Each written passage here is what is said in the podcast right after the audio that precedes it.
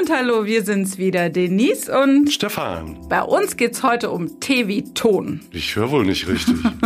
Achtung und Ruhe bitte. Ja, doch, doch, du hörst schon richtig. Es geht um Ton. Na gut, dann Ton ab. Also man fragt sich ja doch, ehrlich gesagt, äh, was hat jetzt Ton mit dem Bewegtbild zu tun? Das ist immer so die erste große Frage. Ne? Das, das ist ja. eine berechtigte Frage.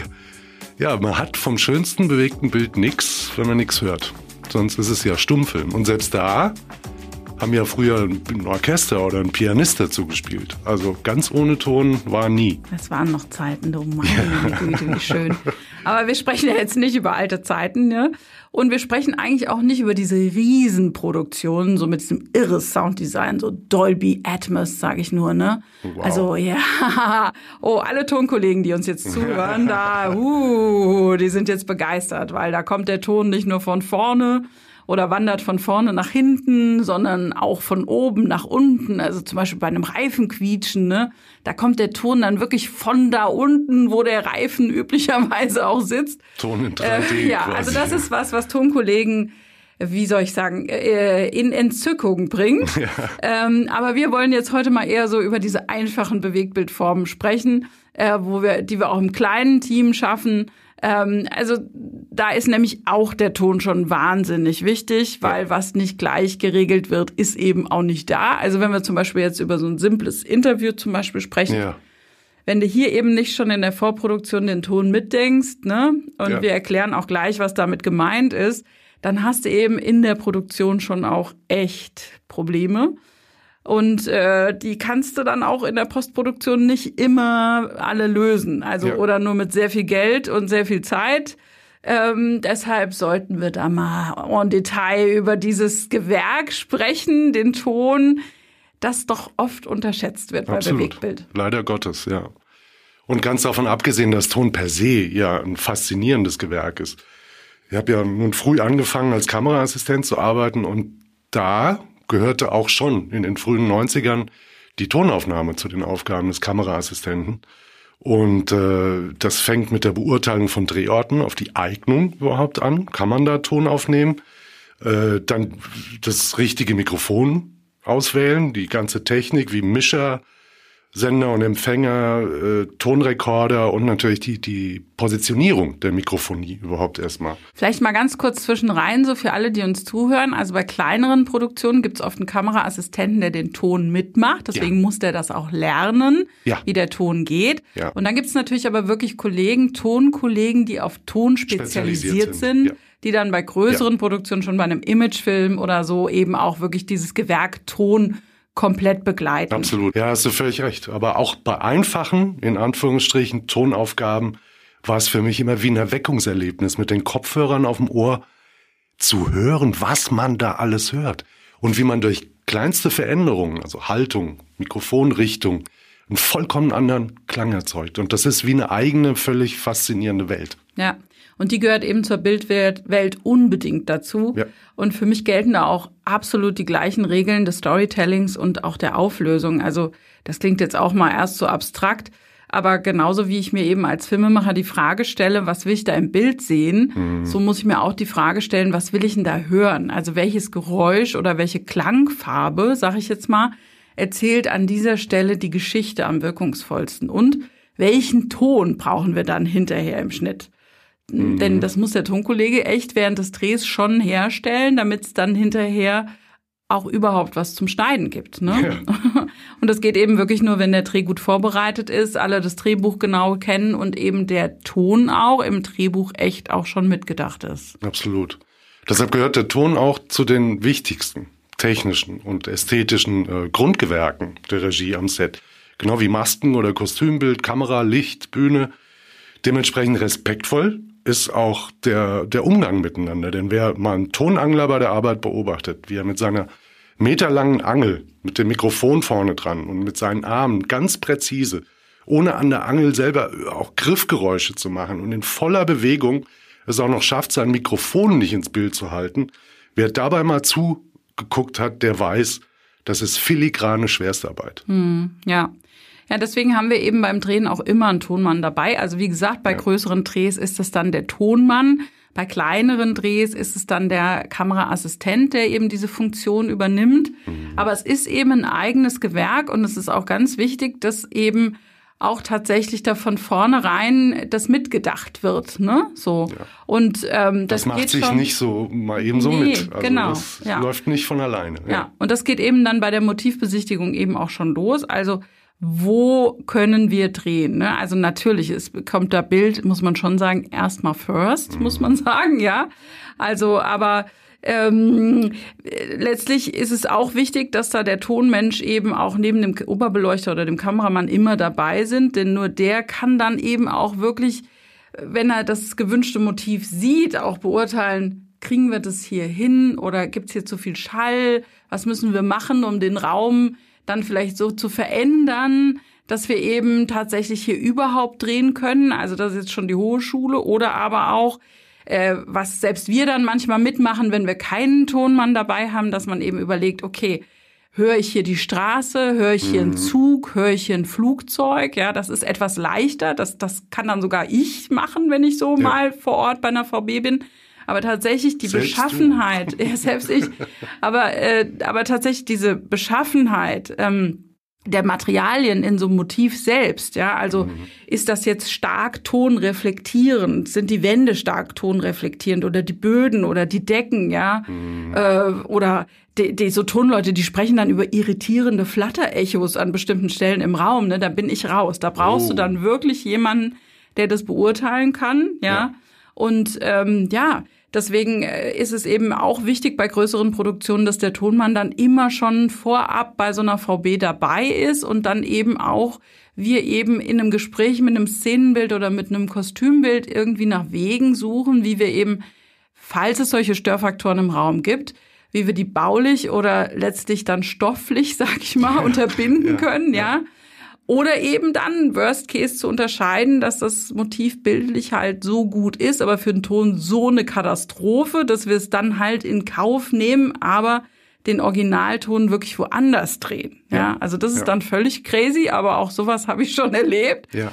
Und eben, das sind alles so Entscheidungen, die eben lange im Vorfeld zu einer Produktion getroffen werden müssen äh, und wo du so eine Expertise von so einem Tonmenschen brauchst, weil jetzt stell dir mal vor, du kommst ans Set und legst jetzt einfach so los und dann sagt er, nee, geht aber nicht, ja. Dann ist, ist er halt der Buhmann, aber dann ist es auch echt zu spät für die komplette Produktion, ja. ja. Also wenn das aber in der Vorproduktion geklärt ist, sind mhm. wir auch in der Produktion auf das technische Know-how Voll, ja. der, der Tonleute angewiesen. Ne?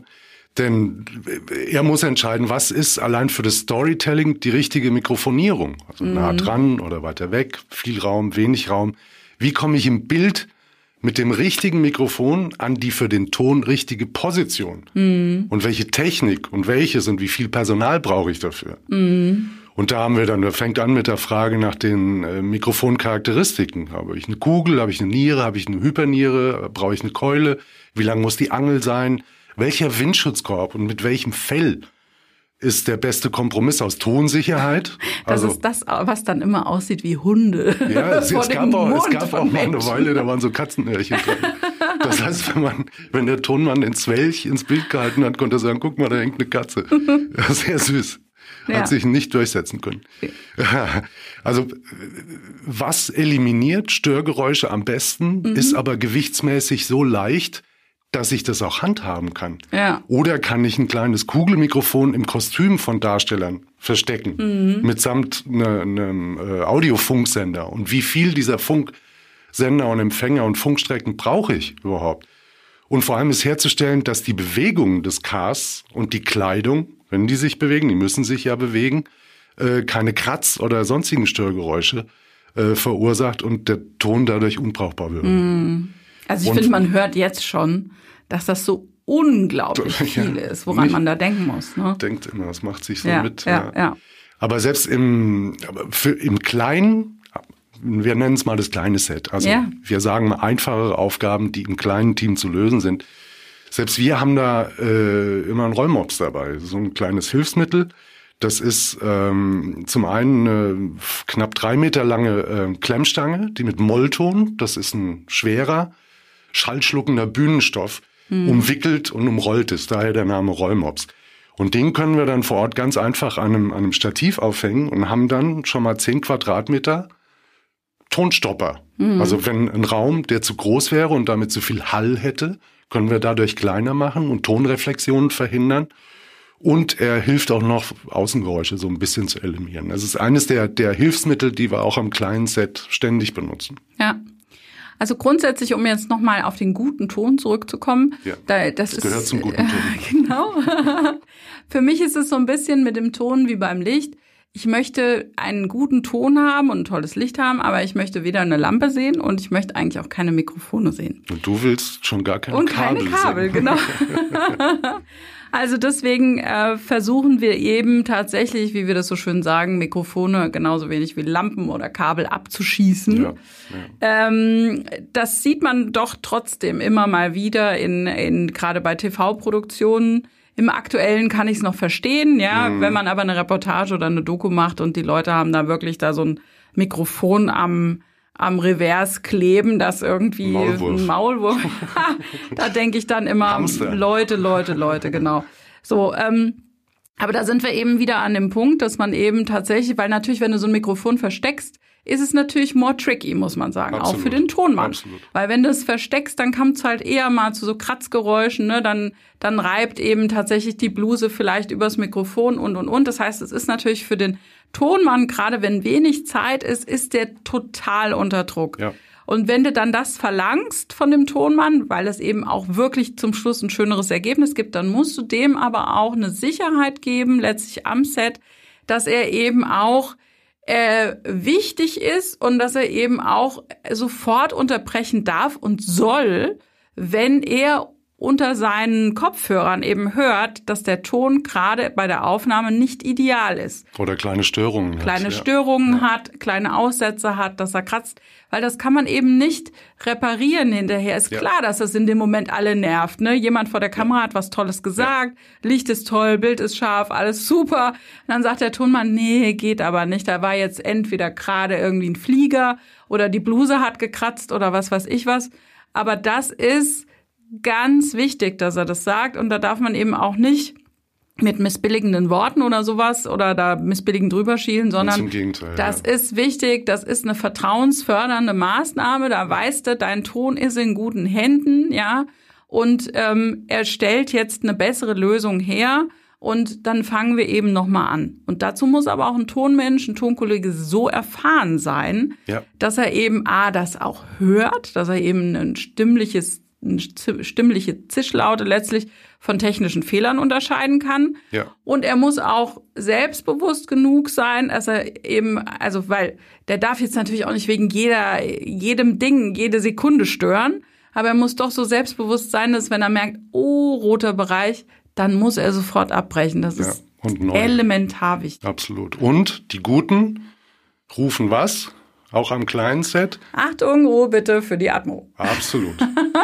Auch das ist sehr vertrauensfördernd. Ne? Ja, Weil absolut. Wenn das kommt, wissen wir, okay, der Tonmann weiß und ihm ist bewusst, dass der im Bild geschnitten wird, logischerweise, er auch in einem Interview. mit, ne? Und er denkt den Schnitt mit.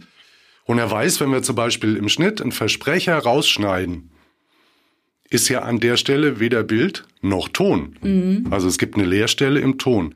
Und um die füllen zu können, also dieses Tonloch überkleben zu können und unhörbar zu machen, nehmen wir immer noch mal die komplette Raumatmosphäre, kurz Atmo. Also alles bleibt, wie es ist, alle Lichter bleiben brennen, alle Menschen bleiben auf ihren Positionen, die Mikrofone bleiben auf ihren Positionen, der Pegel bleibt der gleiche. Keiner darf mehr reden. Genau, Stille. nur absolute Ruhe. Das ist wie alle Geräusche im Raum, nur ohne Sprechen. Ja. Und dann ist 15 Sekunden absolute Stille, bis auf die Raumatmo. Und dann haben wir die aufgenommen und können hinterher im Schnitt, im Interviewschnitt, die Fehlerstellen, die Tonlöcher überkleben. Denn nichts ist im Bewegtbild irritierender als kein Ton. Tonlöcher sozusagen. Ja, ne? ja. Da kleben dann andere oft Musik drüber. Kann man machen. Aber eigentlich sollte man schon den Anspruch haben, dass man eben alles auch schön äh, so montiert bekommt, dass es gar nicht auffällt, dass man geschnitten hat. Technisch sauber, ohne Ton Löcher. geschnitten Ja, hat. Genau. ja. So, ganz wichtig am Set finde ich ist ja auch letztlich das Tonmonitoring, also Ja. das Abhören des Tons, der gerade aufgenommen wird. Ähm, weil, also es gibt einfach so Extremsituationen, dass Regie oder Kunde so weit vom Aufnahmeort entfernt sein müssen, ja, mhm. ähm, oder die Umgebungsgeräusche so stark sind, dass man eben das Gesagte nicht richtig hört. Ja. So, und ähm, also um jetzt mal ein Beispiel zu geben, also zum Beispiel hat man manchmal sowas in, in einem Foyer zum Beispiel von einem ja. großen Unternehmen oder ein gutes Beispiel ist auch eine Messe. Also ich erinnere mich noch, das krasseste Beispiel war mal die Musikmesse. Da mussten wir einen O-Ton aufzeichnen von einem äh, Unternehmer, der, der Blasinstrumente gemacht hat. Blechblasinstrumente und um uns drumrum wurden da die Trompeten und was weiß ich was gepustet. Und es war getrötet. so laut. Es war so unglaublich laut. Da habe ich wirklich tatsächlich, ich habe das Interview geführt, ich habe kein einziges Wort verstanden, was dieser Mann gesagt hat. Hast aber sehr schön gelächelt. Ich habe sehr gelächelt. Und es war eben ganz, ganz toll, weil wir hatten hinterher einen sauberen, tollen Ton. Natürlich haben wir da die ganzen Umgebungsgeräusche gehört. Wir haben es ja auch gesehen im Bild. Mhm. Aber letztlich äh, haben wir hinter, also wir hatten einen tollen, sauberen Ton, man hat ihn gut verstanden und ich hatte die Möglichkeit tatsächlich auch über den Kopfhörer mir das nochmal anzuhören und einfach dann auch vor Ort zu entscheiden, jawohl, wir haben's, ne? So. Und auch für den Kunden war das natürlich total wichtig, dass die auch direkt mit reinhören konnten. Also deswegen ist es total wichtig, dass wir eben vor Ort immer nochmal einen Kundenmonitor haben mit einem weiteren Mischerausgang, mit einem weiteren Kopfhörer. Das, und das sind dann immer geschlossene Kopfhörer, ist eben auch nochmal wichtig, weil natürlich, also gerade Leute, die nicht so erfahren sind, das gilt zum Beispiel auch für mich im Übrigen, also nicht nur Kunden, äh, ich bin eben kein Tonmann. Ich kann oft das nicht abstrahieren. Und wenn um mhm. mich rum jetzt alles total laut ist, dann brauche ich so einen geschlossenen Kopfhörer, wo ich quasi in dieser Welt des aufgenommenen Tons bin und bleibe. So ja. und deswegen ist das total wichtig, ja. ähm, weil da eben die Umgebungsgeräusche ausgeschlossen werden, so kann man das sagen. Ja. Ne? Genau. Also äh, ich habe es glaube ich schon gesagt. Das Wichtigste ist eben immer ein klar verständlicher Ton, äh, den ich auch letztlich, also ich muss alles gut hören, selbst wenn ich Umgebungsgeräusche habe, muss der den ich dort sehe, der muss immer gut verständlich sein. Klar verständlich ja, sein. Genau. Absolut. Und wenn man das in der Produktion, also beim Drehen nicht hinkriegt, gibt es dann eben die Herausforderungen in der Postproduktion. Und auch hier gilt, genauso wie beim Bildschnitt, kleinere Probleme kriege ich sicher mal glatt. Das kriege ich mhm. mal geglättet. Aber beim Ton lassen sich auch grobe Fehler gar nicht mehr oder nur mit wahnsinnszeitlichem finanziellen Aufwand beheben. Also Fix-It in Post geht auch hier schief. Mhm. Und auch wenn es in Tonsoftwares äh, teure Filter gibt, die in der Lage sind, so gleichmäßige und gleichförmige Geräusche wie zum Beispiel von Klimaanlagen oder Lüftung, die wir oder die Haustechnik nicht abgeschaltet gekriegt mhm. haben oder es geht einfach technisch nicht und wir müssen dort aufnehmen, äh, dann äh, kann, können, kann man versuchen, mit diesen Filtern das aus dem Ton rauszufiltern. Ja. Aber ich brauche einen Tonmann vor Ort, der entscheiden kann, ist das Störgeräusch gleichmäßig und gleichförmig genug und, noch viel wichtiger, überlagert es sich nicht mit den Stimmfrequenzen. Mhm. Denn wenn ich hinterher dann dieses, diese störende Klimaanlagen Rauschen rausfiltere und es liegt in der Stimme, dann ist nicht nur das Störgeräusch weg, sondern auch ein Teil der Stimme. Ja. Und da brauche ich dann eben einen anderen Drehort, muss ich umziehen. Aber das muss der Tonmann entscheiden. Und da gehen wir woanders hin, damit wir mhm. einen sauberen Ton kriegen. Ja. Oder aber tatsächlich, das habe ich ja eben schon mal angesprochen, was wir eben oft machen, ist quasi, wir versuchen, das dann zu umarmen, wenn wir ja. es nicht verhindern können. Also heißt, ich hatte vorhin mal über diese laute Messerhalle gesprochen, da war halt kein Umhin. Da wurde überall getrötet so. Also was machst du dann? Du gestaltest letztlich den Bildausschnitt so, dass wir dem Zuschauer auch die Quelle des Lärms im Bild zeigen. Also das ja. heißt, wir haben den Interviewpartner dann so aufgestellt, dass wir einfach im Hintergrund auch gesehen haben, da wird getrötet, da ist viel los, da sind viele Menschen. Und dann entfällt eben für den Zuschauer auch dieses Irritationsmoment, weil der, ja. weil der das sieht und denkt, ah ja, klar, ne, der steht da jetzt irgendwie und ist umrundet von Leuten, die da rumtröten. Von Posaunen. Ja. Wenn das jetzt nicht zu sehen gewesen wäre, hätte man halt schon mal ja. gedacht, hä, wo ist denn der jetzt? Was ist denn da mhm. los? Ne? So und kann es auch nicht zuordnen. So. Und darum geht es eben, ne, dass man versucht, alles zu vermeiden, was eben letztlich den Zuschauer rausbringt. Ja, und da muss man eben wirklich äh, gucken, dass man auch im Ton dafür alles tut. Ja. wenn wir jetzt zum Beispiel mal an unser Studio hier denken, in ja. dem wir hier gerade sitzen, also die Sprecherkabine, ne, wo wir gerade sind. Also das ist eben hier so gemacht, dass egal ob ein Zug vorbeifährt oder ob ein Flugzeug drüber fliegt oder ob der Nachbar gerade Rasen mäht, ja. nichts davon ist zu hören in unserem Podcast, ja. Also und wer, würde man das hören, wäre ganz klar letztlich die Kommunikation zwischen uns und, und dem, der uns zuhört, die wäre gestört. Also wird jeder denken, was habe ich da gerade gehört? Ja. Was ist denn das? Ist das ein Fehler? Was ist Nein, das? das ist kein Rasen mehr. genau, ja. Ja, und dieser, dieser, dieses Überwinden von Hürden oder das, das, das Vermeiden von Hürden zwischen Sender und Empfänger gilt auch für die Mischung hinterher ja, im Tonstudio. Ja, ja. ja. Also Mischung, das heißt, das Verhältnis aus Sprache, Geräuschen und Musik wird für den fertigen Film festgelegt. Und grundsätzlich sind ja Tonstudios immer so tonmäßig so rein wie möglich. Ja. Ne? Also keine ungewollten Schallreflexionen. Die, die, die Abhörmonitore sind auf den Raum abgestellt. Die Monitore haben möglichst linearen Frequenzgang. Das heißt, alle möglichen Frequenzen werden gleich laut wiedergegeben. Also wirklich optimale Bedingungen für Ton.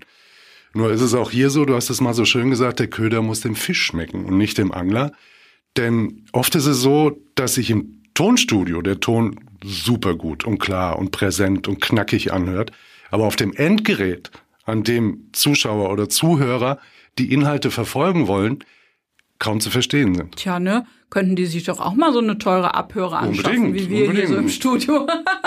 Kostet Und nicht das auf so einer alten Mühle da. ja, deshalb alte Mühle. Unser Korrektiv für solche Fälle ist äh, so ein richtig angejahrtes MacBook mit wirklich furchtbaren Lautsprechern. Ja? Und ja. auf dem hören wir alle unsere Produkte zur Kontrolle mindestens einmal ab.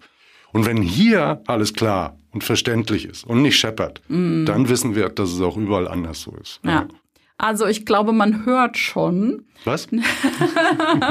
Der Ton im Bewegbild ist eben nichts, was einfach so passiert. Da muss ja. man sich wirklich viele Gedanken machen. Und äh, letztlich reiht sich das wunderbar ein in die Kette äh, bei Bewegtbild. Alles, was du nicht herstellst, passiert eben auch nicht. Und ja. deswegen sind uns die Leute, die den Ton herstellen und für einen guten Ton sorgen, auch so wichtig. Was? ja, hörst du überhaupt zu oder was, ey? Nee, ich habe nur aufs Bild geguckt. Ja, ist klar. Was hast du gesagt? Chinch auf Klinke.